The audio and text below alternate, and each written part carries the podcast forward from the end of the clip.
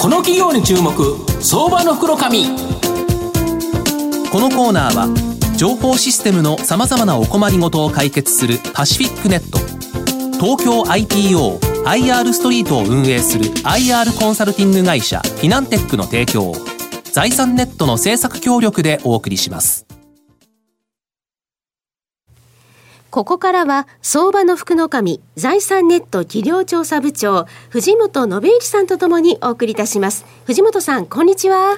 毎度相場の黒神こと藤本でございます。よろしくお願いいたします。やはりスマホアプリって様々使ってると思うんですが、はい、実はですね、僕のスマホの中にもですね、今日あのご出演いただいている企業のアプリが一つ入ってる。あ、本当ですか？もうこれ非常に面白いアプリなのでちょっとご紹介したいと思うんですけど、まあ今日あのご紹介させていただきますのが、えー、証券コード3773東証マザーズ上場アドバンストメディア代表取締役会長兼社長、えー、鈴木清之さんにお越しいただいてます。鈴木さん、よろしくお願いします。え、よろしくお願いします。よろしくお願いいたします。アドバンストメディアは東証マザーズに上場してまして、現在株価1450円、1単位15万円弱で買えるという形になります。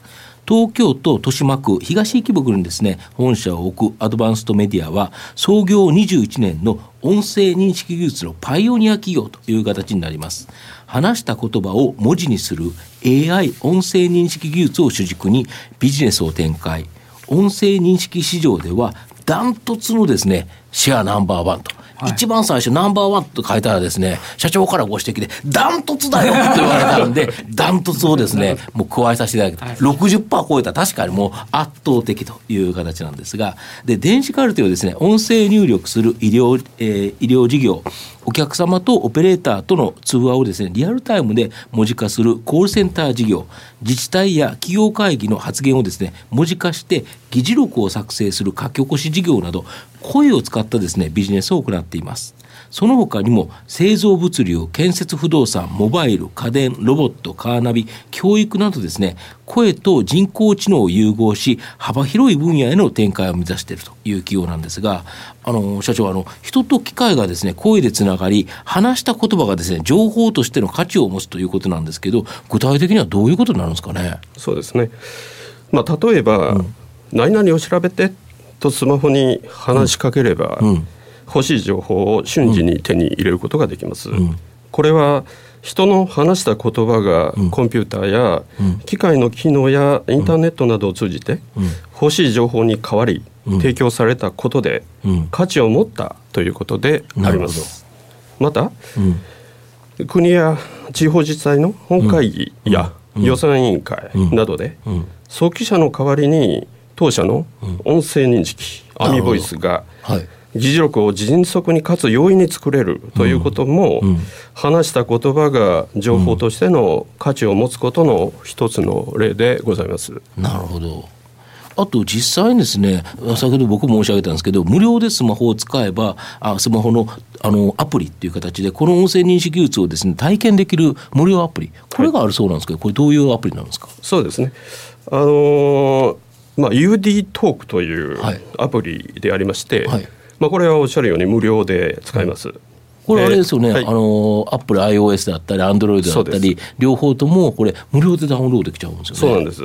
あのアップルのストアか、グーグルのプレイストアで、うん、アルファベットの U、うん、そして D、うん、そしてカタカナでトーク。なるほど、UD トーク。はい。キーを打っていただき、うん、えー、検索してダウンロードすれば、即試すことができます。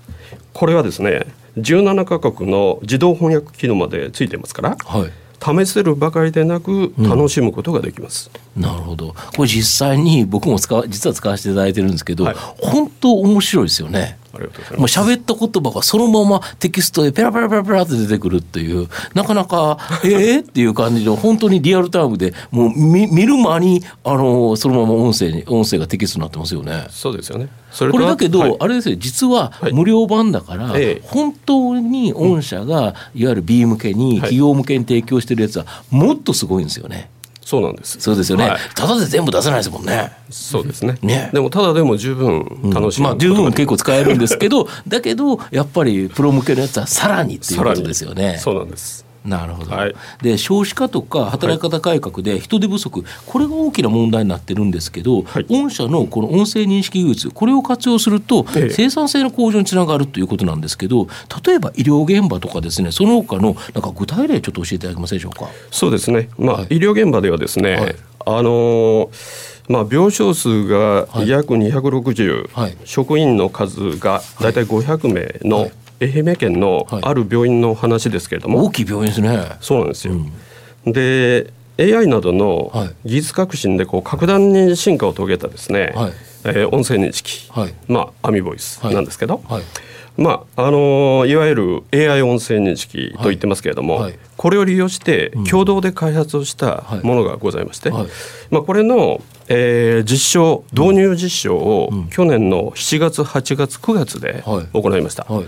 そこで非常に素晴らしい、あの結果が出ました、これはですね、リハビリテーション科に入れたんですけれども、ん。リハビリハビリテーション科ですね、でそこは理学療法士、はい。作業療法士、はい。総勢5 50名の方がはい。勤務しておりまして、はい。約40名の方これ日々40名ぐらいの方が勤務するわけですけれども、ん。そのキーボード入力に大体1日で16時間かけていました。ああなるほど、はい。この人に対してはい。こういうリハビリをしたとかさまざまなことを打ち込んでたと。ちゃんと記録残しておかないと次の人が見ても分からないそうです。えこれわざわざ人がやったやつ全部何回やりましたとかこれできましたとか、はい。打ち込んでたんですか？全部打ち込みます。え大変ですよね。です。ですから40名の方が1日大体16時間かけてやってたんですね、でそれがうちの音声入力を使うと5時間弱に減りました。なるほど、要はその人たちが喋るということですよね、はい。これなんとかさんは何々しました、これして、あこれでこれがうまくいってますとかっていうのを全部喋りかけたら、それがテキストになって、そのまま議事録になってるってことですか？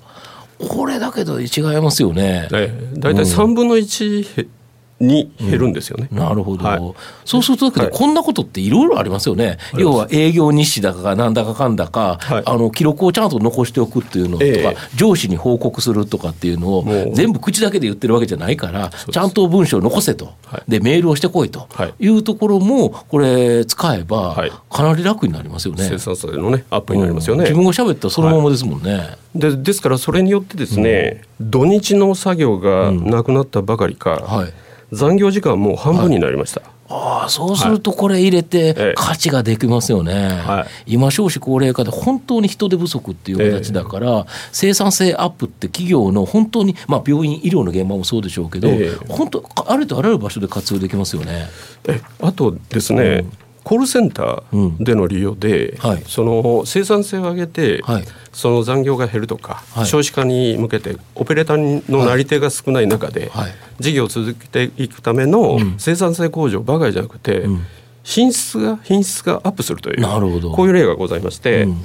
あのー大手のテレビショッピング、はい。大体2000名のはい。オペレーターをはい。要する企業はい。の話なんですけれども、はいその20名のオペレーターに対してはい。1名のはい。管理責任者が、はい。えーその管理とかですね指導とかですね、オペレーターの支援などを行っているんですね。えーつまりこう20名のオペレーターが集められた席のくくり、うん。塊が、えー100個あるということであります。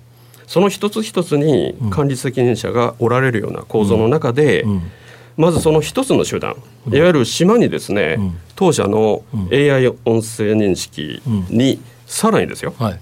その AI 機能をくっつけたはい。音声 AI の製品を導入したところ、その導入してない他の99のですね、うん島に比べて約10%の制約率の差が出てきた。ああですからなるほどうん。一挙に2000人のオペレーターに一応導入されたというこういう例がございます。これはすごいですよね。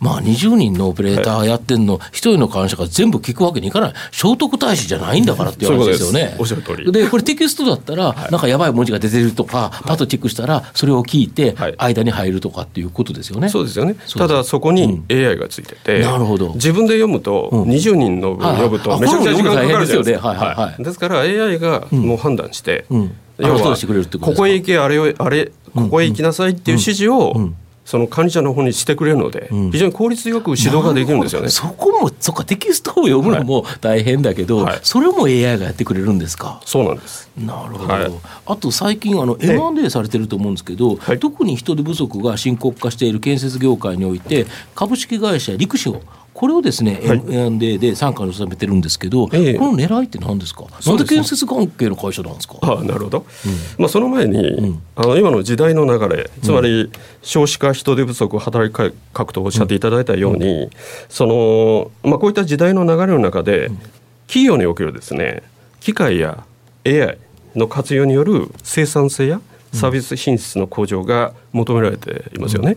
で当社は AI により進化した音声認識、うん、AI 音声認識や機械に向かって話すことを前提とした人工知能、うん、AI、えー、音声 AI と言いますが、うん、まあ、これを企業に提供し、うん、その生産性やサービス品質を向上することを、まあ、ビジネスをしているわけですよね。でつまりその企業の当社製品の利用者が AI の力を借りて、その生産性やサービス品質の向上をするわけでして、これをですね AI によるスーパーマン化といって、うん、その AI とスーパーマンの S、うん、スーパーマンになるという意味のヒューマン化の H、この頭文字を並べて、AISH、アイシュと言っています。でおっしゃったように建築業界でも同様にですね、その我々の武器を提供する武器を求めておりまして、それはスーパーインスペクションプラットフォームといい、その各種検査業務などで検査員の作業の軽減とですね、あとは検査品質の向上が行える音声 AI のビジネスがまあ活発化しているんですね。で陸塩は検査員を派遣するビジネスを行っておりまして、うん、当社製品を活用したアイシュにより、うんビジネスの効率化と規模の拡大ができます。また当社もですねその製品やサービスの機能強化が行えるという一石二鳥を狙って M&A を行いました。なるほど。はい、まあ最後端的に本社の今後の成長を 引っ張るも何でしょうか？そうですね。先ほどダントツシェアって言っていただいたように、うん、まあ、あのコールセンター事業で伸びてる現実がございます。うん、で、えー、いよいよですね我々の議事録ビジネス、うん、そして医療分野のビジネスが大飛躍を遂げることを、まあ、目論んで今活動しているわけです。でその根拠は、えー、競合となる米国の巨大 IT 企業の GAFA、これの市場参入による、うん、まあ市場えー、国内の市場の活性化ですよね。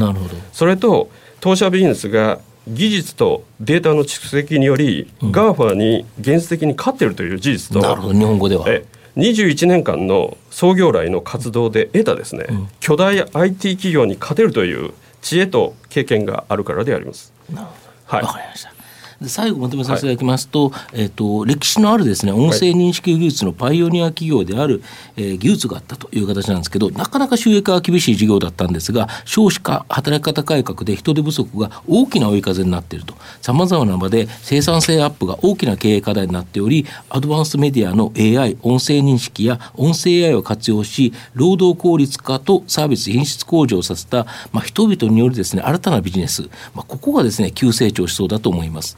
日本語の音声認識技術では、もう圧倒的なですね、日トップ企業であるアドバンストメディア、今後ですね、まあ、 GAFA に対抗できる日本企業として大きな成長を期待したいなと思います。はい、ありがとうございます。今日は証券コード3773東証マザーズ上場アドバンストメディア代表取締役会長兼社長の鈴木清幸さんにお越しいただきました。鈴木さんどうもありがとうございました。どうもありがとうございました。藤本さん今日もありがとうございました。どうもありがとうございました。